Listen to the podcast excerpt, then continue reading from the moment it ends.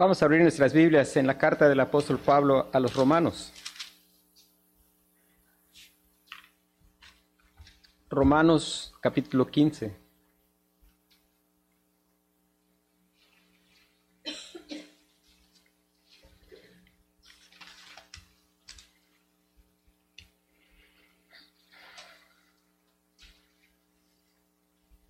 Dice la palabra de Dios, así Así que los que somos fuertes debemos soportar las flaquezas de los débiles y no agradarnos a nosotros mismos.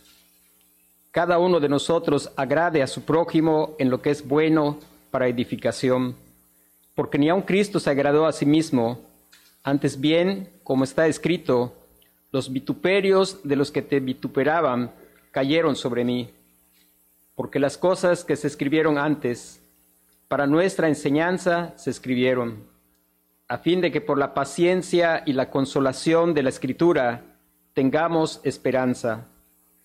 Pero el Dios de la paciencia y de la consolación os dé entre vosotros un mismo sentir según Cristo Jesús, para que unánimes a una voz glorifiquéis al Dios y Padre de nuestro Señor Jesucristo. Por tanto, recibíos los unos a los otros, como también Cristo nos recibió para gloria de Dios.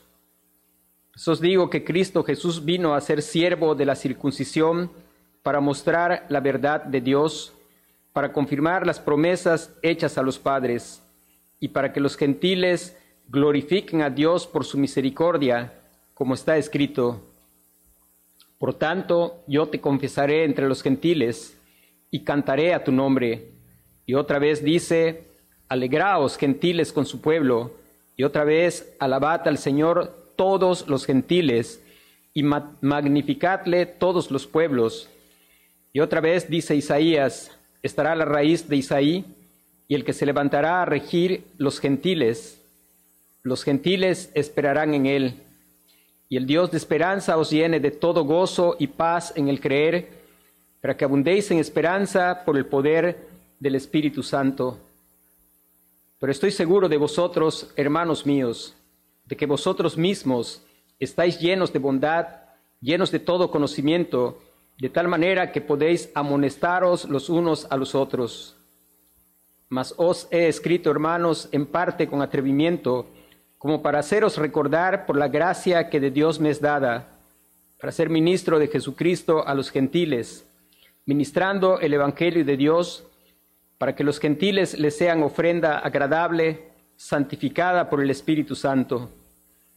Tengo pues de qué gloriarme en Cristo Jesús en lo que a Dios se refiere, porque no osaría hablar sino de lo que Cristo ha hecho por medio de mí para la obediencia de los gentiles, con la palabra y con las obras, con potencia de señales y prodigios, en el poder del Espíritu de Dios, de manera que desde Jerusalén y por los alrededores hasta Ilírico, todo lo he llenado del Evangelio de Cristo.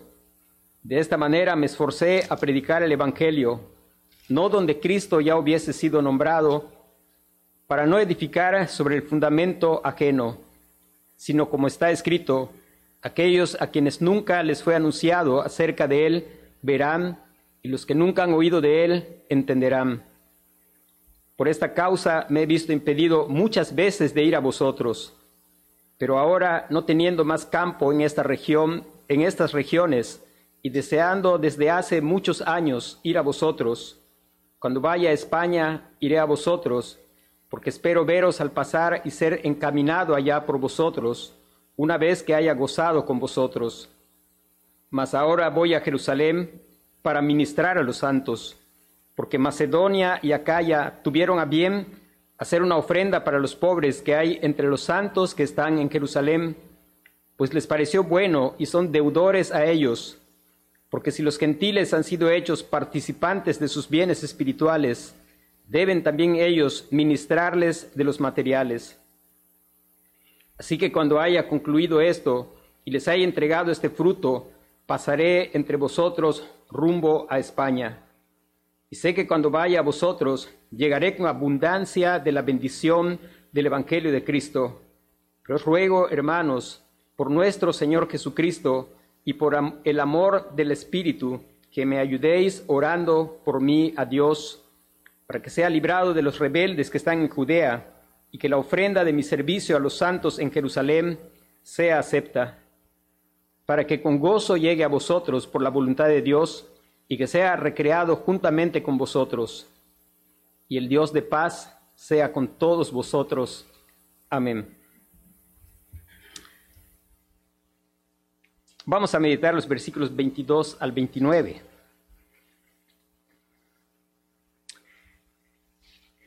Hay una, una planta que se da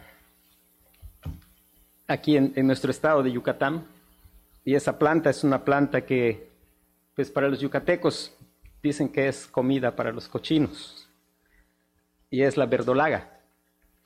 Y sin embargo, los médicos dicen que es rico en hierro, es bueno para combatir la anemia. Y en otros estados la gente lo come con mucho gusto y la verdad es que está muy rico. ¿Por qué digo esto? Si nosotros leemos del versículo 22 al versículo 29, uno pudiera mirar algo que pues es una lista pues de planes de Pablo, es un simple itinerario es como muchas veces miramos cosas que pensamos que carecen de valor. Sin embargo, por la gracia de Dios nosotros podemos encontrar mucho más que simplemente un itinerario de viaje del apóstol Pablo. Y lo que este pasaje nos muestra es qué es lo que impulsaba la vida de Pablo. Y nuestro tema hoy es una pregunta. ¿Qué es lo que impulsa tu vida? ¿Qué es lo que impulsa tu vida? es aquello que nos motiva a levantarnos cada día, lo que impulsa nuestras vidas. Es aquello que nos impulsa a trabajar y hacer lo que hacemos. En ese pasaje nosotros podemos mirar qué es lo que impulsaba la vida del apóstol Pablo. Este pasaje lo podemos ver en dos, dos puntos, que es uno, el plan del apóstol Pablo de ir a España. Y la segunda parte es, pues, el desvío del apóstol Pablo hacia Jerusalén. Primero es su plan de ir a España. Dice el versículo 22, por esta causa me he visto impedido muchas veces de ir a vosotros. ¿Por qué Pablo tenía un plan de ir a España? algo que nos va a mostrar el pasaje es que lo que impulsaba su vida, lo que impulsa la vida de una persona es aquello que nos hace establecer los planes, es aquello que nos hace establecer qué es prioridad y qué cosas pueden esperar. El apóstol Pablo retoma algo que ha dicho en el capítulo 1, versículo 13. Ahí él deja una pregunta sin contestar, deja algo en duda. Y él dice en el versículo 13 del capítulo 1, pero no quiero, hermanos, que ignoréis que muchas veces me he propuesto ir a vosotros, pero hasta ahora he sido estorbado, para tener también entre vosotros algún fruto como entre los demás gentiles. No quiero, hermanos, que ignoréis que muchas veces me he propuesto ir a vosotros, pero hasta ahora he sido estorbado. Y el apóstol Pablo, pues él avanza con la carta y al final él nos va a decir ¿Cuál es la causa por la cual él había sido impedido? ¿Qué es lo que le había estorbado? Y lo que a él había impedido y le había estorbado era que él tenía algo que impulsaba su vida.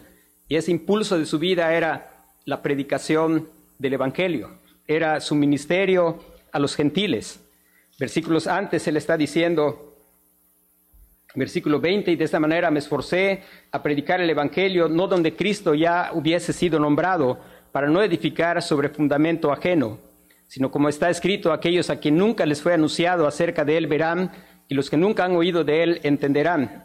Y algunos versículos antes, él habla, dice, versículo 18, porque no os haría hablar sino de lo que Cristo ha hecho por medio de mí para la obediencia de los gentiles, con la palabra y con las obras, con potencia de señales y prodigios, en el poder del Espíritu Santo, Dice, de manera que desde Jerusalén y por los alrededores hasta Ilírico, todo lo he llenado del Evangelio de Cristo.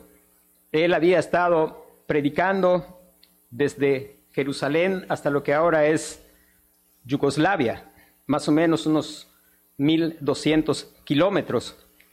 Y esa era la razón por la cual había pospuesto, porque había una iglesia en la ciudad de Roma. Cuando Pablo dice que lo había llenado todo, no quiere decir que él, que no había una sola persona a la cual él no hubiera predicado el Evangelio, pero él tenía una estrategia para predicar y era establecer iglesias en las principales ciudades. Y era la causa por la cual él veía ya viendo allí una iglesia, el que él tenía el deseo de ir, pero él no vivía simplemente por sus deseos, él tenía algo que motivaba su vida y la motivación, el impulso de su vida era justamente el Evangelio. Él dice, ay de mí si no predicare el Evangelio, porque me es impuesta necesidad. Es el Evangelio, es por el Evangelio que él hace sus planes, su itinerario. Cuando Pablo escribió esta carta tenía aproximadamente 53 años y ya había recorrido miles de kilómetros predicando el Evangelio, con constantes viajes, los cuales el apóstol Pablo describe en la segunda carta a los Corintios, capítulo 11.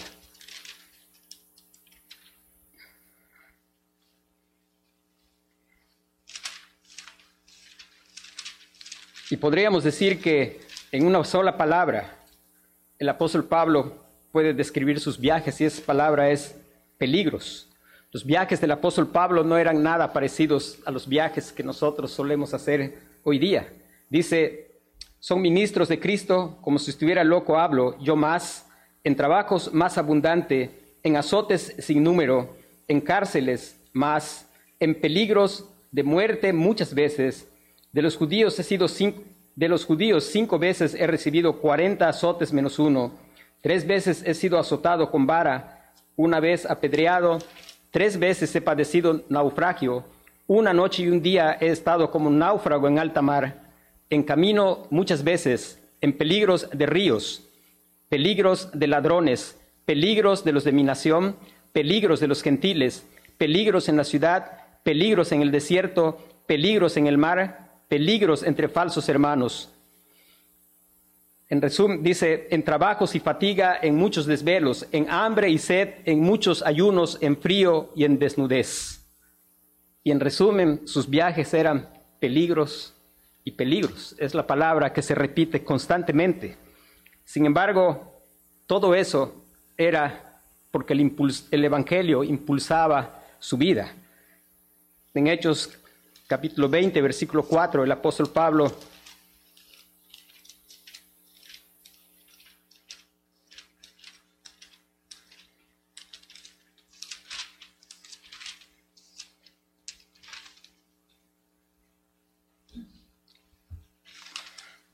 20, versículo 24, dice el apóstol Pablo, de ninguna cosa hago caso, ni estimo preciosa mi vida para mí mismo, con tal que acabe mi carrera con gozo y el ministerio que recibí del Señor Jesús para dar testimonio del Evangelio de la gracia de Dios.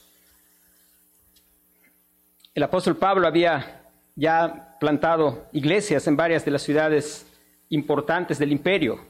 Y ahora él tenía un propósito y era llegar hasta el extremo, hasta el extremo, la frontera del, imperio, del imperio romano. Y eso era lo que, lo que impulsaba su vida.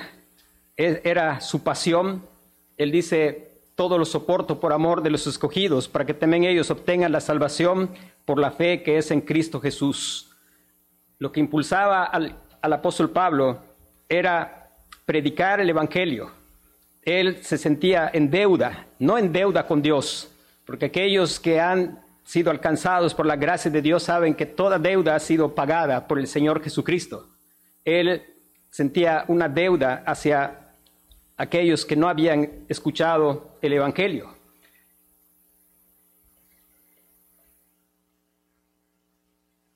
La gracia de Dios, dijo alguien, no nos hace deudores de Dios, sino de todos aquellos que necesitan la misma gracia que nosotros.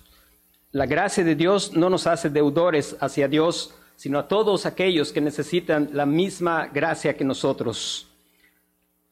una de las cosas que es importante es cuando nosotros podemos mirarnos y mirarnos como realmente Dios nos describe en su palabra, como pecadores que lo único que merecemos de Él es la condenación, cuando lo único que merecemos de Él es su, justa ira. Y nosotros miramos que somos objetos de su infinita misericordia. Cuando nosotros miramos que en lugar de darnos la condenación que merecíamos por causa de nuestra rebelión contra Él, por causa de nuestra incredulidad, y mirar que Dios nos miró con gran compasión, que Dios mostró una rica misericordia y que todo lo hizo por causa de que Él no tuvo compasión de su Hijo, para que yo tuviera compasión. Cuando nosotros podemos mirar que para el Señor Jesucristo no hubo misericordia, para que nosotros pudiéramos ser objetos de su misericordia. Una de las cosas que debe suceder es que eso nos debe mover a vivir vidas impulsadas por el Evangelio, movernos a convertirnos en personas que entendemos que hemos sido salvados por gracia y entonces nuestra vida, una vida, una vida centrada en el Evangelio, una vida que entiende que todo es por la gracia de Dios, por la misericordia de Dios, es una vida que necesariamente tiene que impartir gracia. Algo que suele suceder y debemos de estar atentos. Pienso en el versículo cuando dice que pongamos nuestros ojos en el Señor Jesucristo, porque es necesario que nosotros mantengamos nuestra mirada en el Señor Jesucristo para ser guardados. Solamente así podemos ser guardados, solo así podemos recordar la gracia y ser guardados de pensar que hay algo que nosotros tenemos como logro.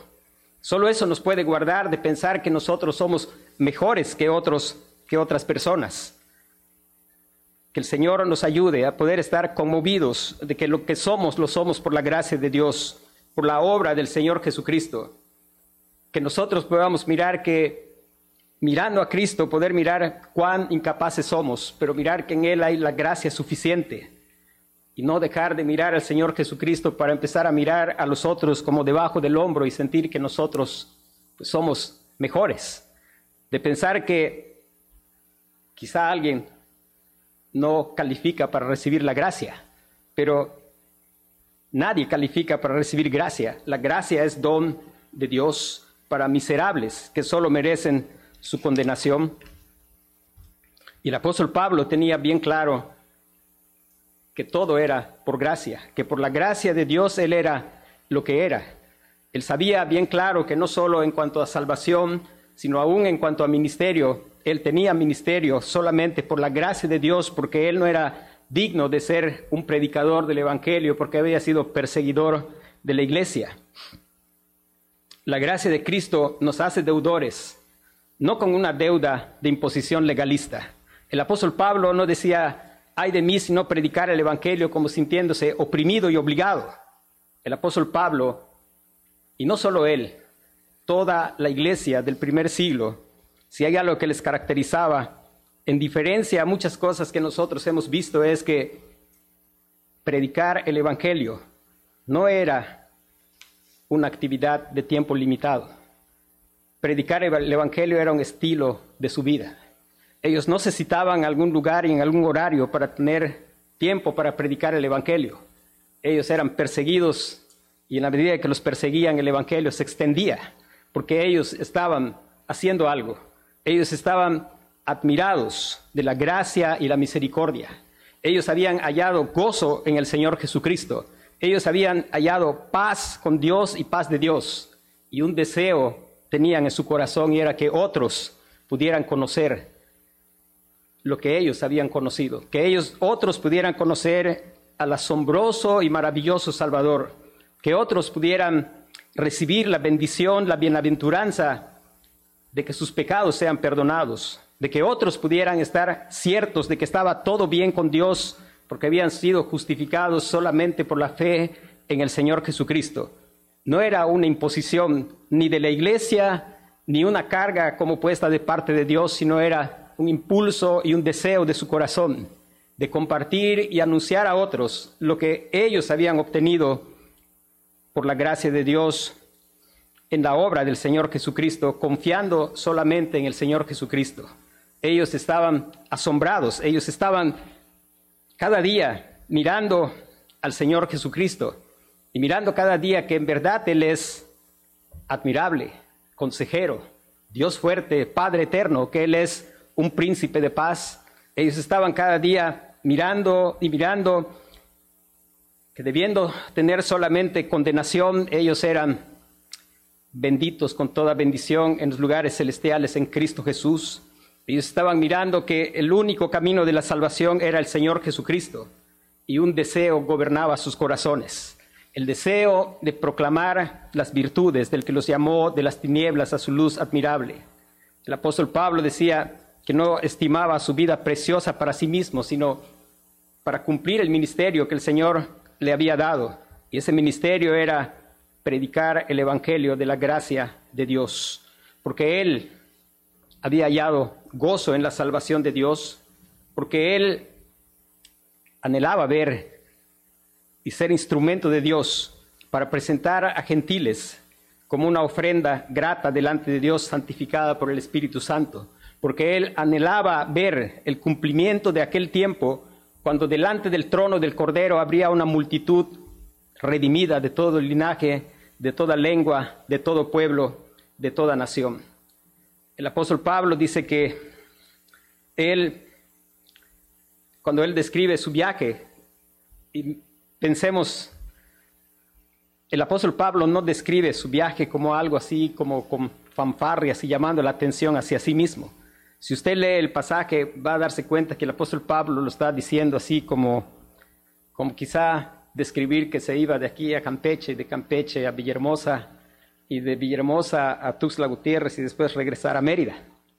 Sin embargo, si usted piensa en lo que Pablo está diciendo, es que él cuando escribió esta carta muy probablemente la escribió en Corinto y le está hablando de ir de Corinto con una intención de ir, su plan de ir a España, pero él dice que antes de ir a España él va a ir a Jerusalén Versículo 25 dice, mas ahora voy a Jerusalén para ministrar a los santos. La distancia es de ese primer trayecto de 1290 kilómetros, 90 kilómetros más que de aquí a la Ciudad de México. Pero no se hacía un autobús en 18 horas ni en un avión en hora y media. Después él describe un segundo tramo que sería Jerusalén-Roma, que serían 2.410 kilómetros. Y después Roma, España, 1.125 kilómetros, 4.830 kilómetros, si todo eso se hacía por mar, y muchísimo más si había que hacer alguno de esos tramos por tierra, y todo con la descripción que hace en el pasaje que leímos en Corintios, peligros, peligros, pero nada de eso podía detener al apóstol Pablo en su deseo de cumplir el ministerio para el cual el Señor lo había llamado. El deseo de que otras personas pudieran escuchar el Evangelio de la salvación por la fe en el Señor Jesucristo, la salvación solo por gracia, solo por medio de la fe. Y eso era lo que impulsaba la vida del apóstol Pablo. Él no describe su viaje como un, ni se ve a sí mismo como un supercristiano. El apóstol Pablo, no obstante de ser, de ser un apóstol, el apóstol Pablo se mira y se mira como un creyente más necesitado de la iglesia, un creyente más como parte de un cuerpo de creyentes. Versículo 23 dice, pero ahora no teniendo más campo en estas regiones, deseando desde hace mucho ir a vosotros. Y después de decir eso, podemos mirar cómo él miraba, cómo es que él quería ir a ellos. Él no quería ir a ellos como aquel que iba a llegar y, por su presencia él iba a impartir bendición. Él dice en el versículo 12, 11 y 12 del, del primer capítulo de Romanos, dice, porque deseo veros para comunicaros algún don espiritual. Y dice, a fin de que seáis confirmados. Y sí, él iba con la intención de ser una bendición para los hermanos en Roma. Pero no solamente de un lado la bendición, sino él dice, esto es para ser mutuamente confortados por la fe que nos es común a vosotros y a mí.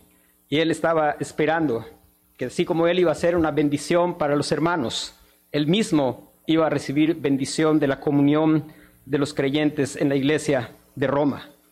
Y esta debería ser la manera en que nosotros, cada miembro de la iglesia, salvado por la gracia de Dios, debería mirar su iglesia como un lugar donde somos mutuamente edificados, como un lugar donde somos mutuamente bendecidos. El apóstol Pablo va mostrando que no obstante él tenía un ministerio dado por Dios, demostraba que pues él no pensaba que era suficiente en sí mismo. Él lo ha expresado muchas veces que su suficiencia era en el Señor. No obstante, él reconoce la necesidad de ayuda de parte de la iglesia. En el versículo 24 dice, comparte su plan para la obra misionera y dice, cuando vaya a España iré a vosotros, porque espero veros al pasar y ser encaminado allá por vosotros una vez que haya gozado con vosotros. Y después también les pide, dice versículo 30, os ruego hermanos por nuestro Señor Jesucristo y por el amor del Espíritu que me ayudéis orando por mí a Dios. Hermanos, contrario a la idea de que algunas, algunas veces tenemos ideas que a veces quizá es porque venimos de un medio religioso y pensamos que quizá pues personas como el apóstol Pablo o personas que predican o los pastores, a veces tenemos la falsa idea de que ellos están más cerca de Dios y como que sus oraciones valen más. Pablo no tenía esta manera de ver. Él veía que el que está en Cristo ora por los méritos del Señor Jesucristo no importa si es el apóstol o si es, el pastor, todos tenemos acceso al trono de la gracia. Acerquémonos pues confiadamente. Y tanto los que tienen un ministerio necesitan de las oraciones de los hermanos. Todos necesitamos las oraciones unos de los otros.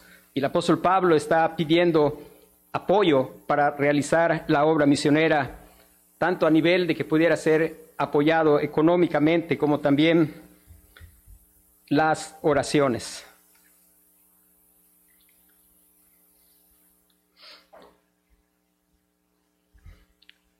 Y uno se preguntará, ¿qué es lo que produce una ambición como la de Pablo? Recuerde que cuando el apóstol Pablo saltó del capítulo 11 al capítulo 12 de la carta, él comenzó, así que hermanos, os ruego por las misericordias de Dios. ¿Y qué es las misericordias de Dios, lo que él ha estado exponiendo desde el capítulo 1 hasta el capítulo 11, es el Evangelio. Esas son las misericordias de Dios. Las misericordias de Dios. ¿Qué es lo que hace que Pablo tenga esta ambición? Lo que le hace a Pablo tener esta ambición de ir hasta lo último de la tierra, hasta lo último del mundo conocido de su tiempo, de llegar hasta España, es su conocimiento de las misericordias de Dios. Es haber experimentado que Dios es rico en misericordia. ¿Cuánto nosotros reflexionamos acerca de las misericordias de Dios? Una de las cosas que es necesario es que nosotros reflexionemos cada vez más y más en las misericordias de Dios. O sea, que reflexionemos en el Evangelio. Es pensar en el Evangelio. Alguien dijo que el predicador que usted más escucha es a usted mismo. Y la pregunta es, ¿qué evangelio usted se predica a sí mismo? Porque nos predicamos algún evangelio. Y quiera Dios que el evangelio que nos predicamos a nosotros mismos es el que está explicado con tanta claridad y con tanta extensión en la carta del apóstol Pablo a los romanos, donde se describe la rica misericordia de Dios, que todos debiendo ser objeto de la ira de Dios, somos salvos por la gracia un hombre de Dios del pasado, pensando en las misericordias de Dios, él dijo, Cristo saltó al océano de la ira del Padre para salvar a su esposa de morir ahogada. ¿Qué tan a menudo nosotros visualizamos eso? Cristo saltó al océano de la ira del Padre para salvar a su esposa de morir ahogada. Reflexionar y pensar que si estás en Cristo, tú eres parte de esa esposa que debía de morir ahogada en el océano de la ira de Dios, pero él voluntariamente saltó para rescatar a su esposa de la justa ira. un hombre que pasó mucho tiempo estudiando la escritura. En una ocasión, alguien entrevistándole le preguntó qué era lo más profundo que él había llegado a entender de la Biblia. Y él contestó, y lo que él contestó, yo solo sé que Cristo me ama. Hermano, lo más profundo es saber que Cristo me ama. Lo más profundo es, como dice el apóstol Juan, en esto conocemos lo que es amor, en que Jesucristo entregó su vida por nosotros. En reflexionar qué significa Cristo murió por mí. Solemos decir muchas veces Cristo murió por mí, pero reflexionas en lo que eso significa. Empezar en la misericordia de Dios, en la misericordia del Señor Jesucristo.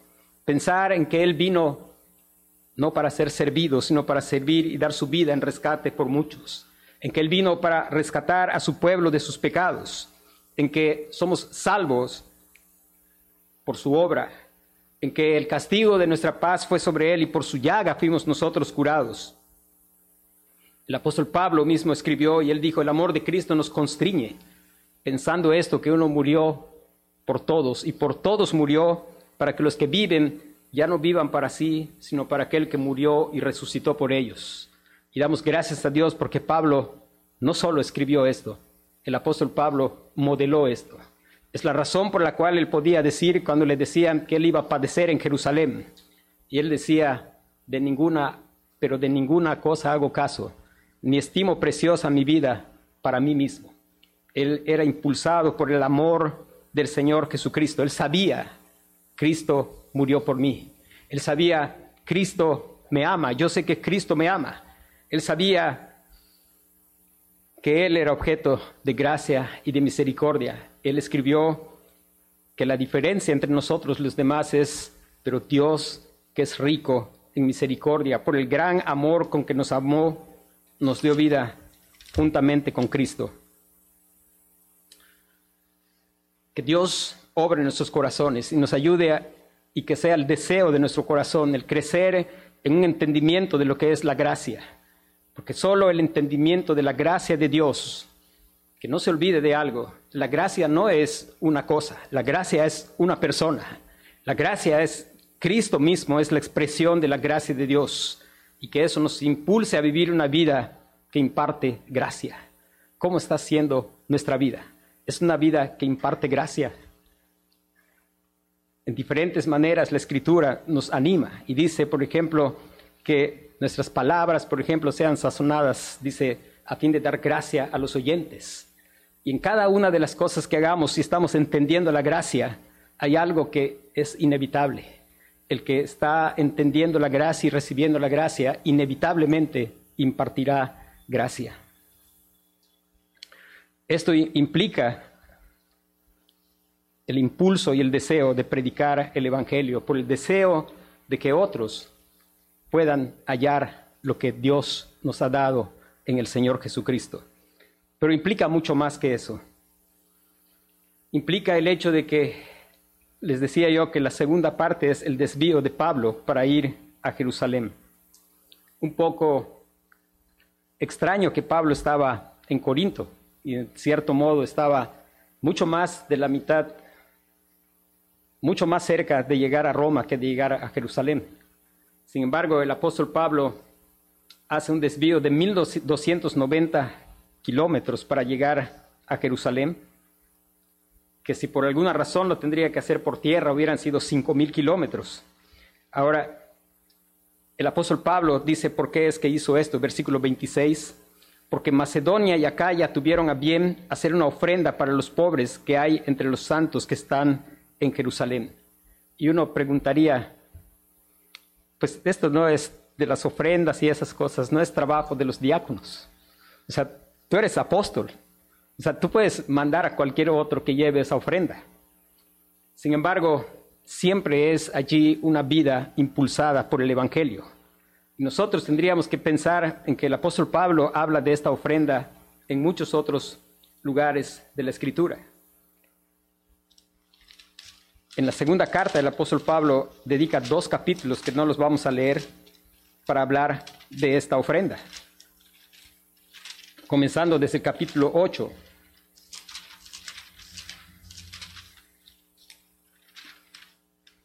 Nueve y diez dedica para hablar acerca de esta ofrenda. Y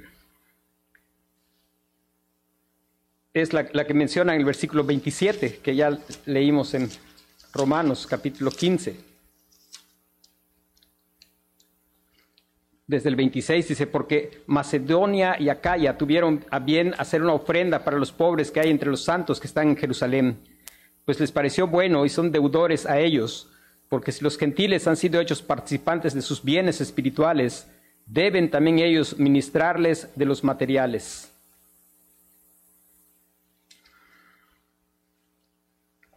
Y volvemos otra vez, el apóstol Pablo sentía una deuda de amor, una deuda de amor por causa del amor que él había recibido del Señor. recuerde que anteriormente estuvimos estudiando acerca de una deuda de amor para con toda persona. Por causa del amor que nosotros recibimos de Dios, cuando nosotros éramos enemigos, Él nos amó. Y aquí estos hermanos de Acaya se sentían en deuda con los santos pobres de Jerusalén. Y para el apóstol Pablo era tan importante el que él llevara esta misma ofrenda, porque dice versículo 28, así que cuando haya concluido esto y les haya entregado este fruto, pasaré entre vosotros rumbo a España. Y sé que cuando vaya a vosotros llegaré con abundancia de la bendición del Evangelio de Cristo. Pero os ruego, hermanos, por nuestro Señor Jesucristo y por el amor del Espíritu, que me ayudéis orando a mí por Dios.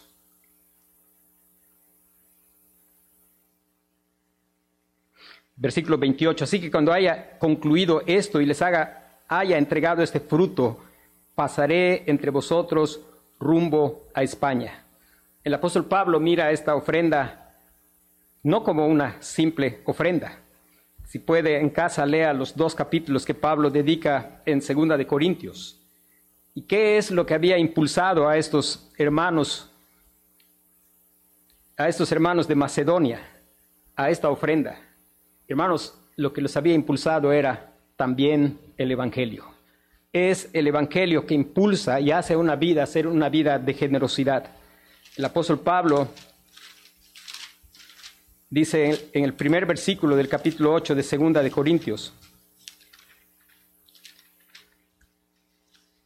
Así, hermano, asimismo, hermanos, os hacemos saber la gracia de Dios que se ha dado a las iglesias de Macedonia.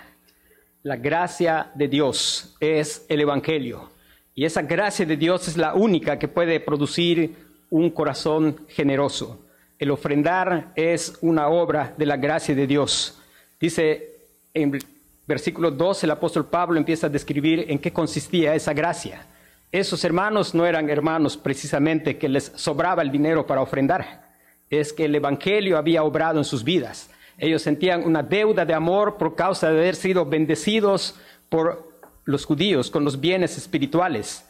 Y dice el versículo 2 que en grande prueba de tribulación y abundancia de su gozo y su profunda pobreza abundaron en riquezas de su generosidad. Cuando dice ahí profunda pobreza, está hablando de hermanos en pobreza extrema, pero estaban haciendo algo. Pablo, por favor, déjanos ofrendar para nuestros hermanos pobres de Jerusalén.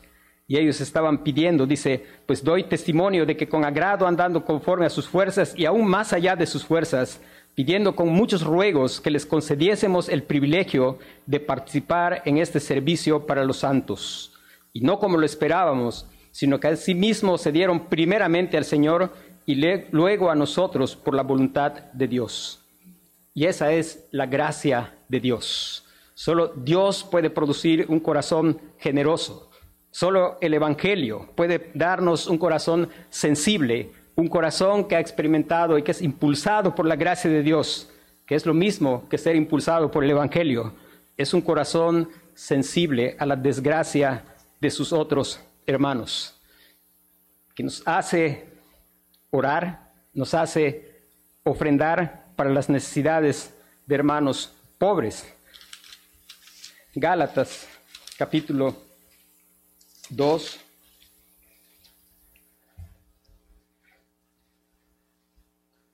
Para el apóstol Pablo esto era algo muy importante y dice, capítulo 2, desde el versículo 7, dice antes, por el contrario, como vieron que me, me, había sido encomendado el evangelio de la incircuncisión como a Pedro el de la circuncisión, pues el que actuó en Pedro para el apostolado de la circuncisión, actuó también en mí para con los gentiles, y reconociendo la gracia que me ha sido dada, Jacobo, Cefas y Juan, que eran considerados como columnas, nos dieron a mí y a Bernabé la diestra en señal de compañerismo para que nosotros fuésemos a los gentiles y ellos a la circuncisión. Solamente nos pidieron que nos acordásemos de los pobres, lo cual también procuré con diligencia hacer. Hay algo que quizá nos parezca un poco extraño y es que pues nosotros somos todos gentiles pero en ese entonces varias de las iglesias eran iglesias que estaban compuestas de judíos y de gentiles. Y como estábamos viendo en capítulos anteriores, cuando vimos sobre la tiranía del hermano débil y el cómo debían ser los fuertes, el apóstol Pablo, esta ofrenda implicaba más que solo una muestra de la generosidad producida por la gracia de Dios, también implicaba algo que iba a redundar en la unidad de la iglesia, un testimonio de amor de los hermanos gentiles hacia aquellos hermanos que estaban en Jerusalén y que quizá a algunos de ellos les costaba aceptar que el Evangelio aún era para los gentiles. Y el apóstol Pablo, en el capítulo 9 de Segunda de Corintios, va ayudarnos a entender por qué en Romanos dice como fruto entregar ese fruto y ver esa ofrenda como un fruto.